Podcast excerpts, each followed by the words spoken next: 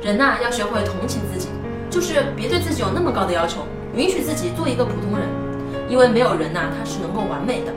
你得学会允许自己是一个普通人，我就是我，不一样的烟火，对吧？我就是这样的，我是可以接受我自己的。接受并不意味着我不改变，但是呢，意味着我并不批评我自己，我并不觉得我自己这样呢是可耻的，我可以慢慢的改变。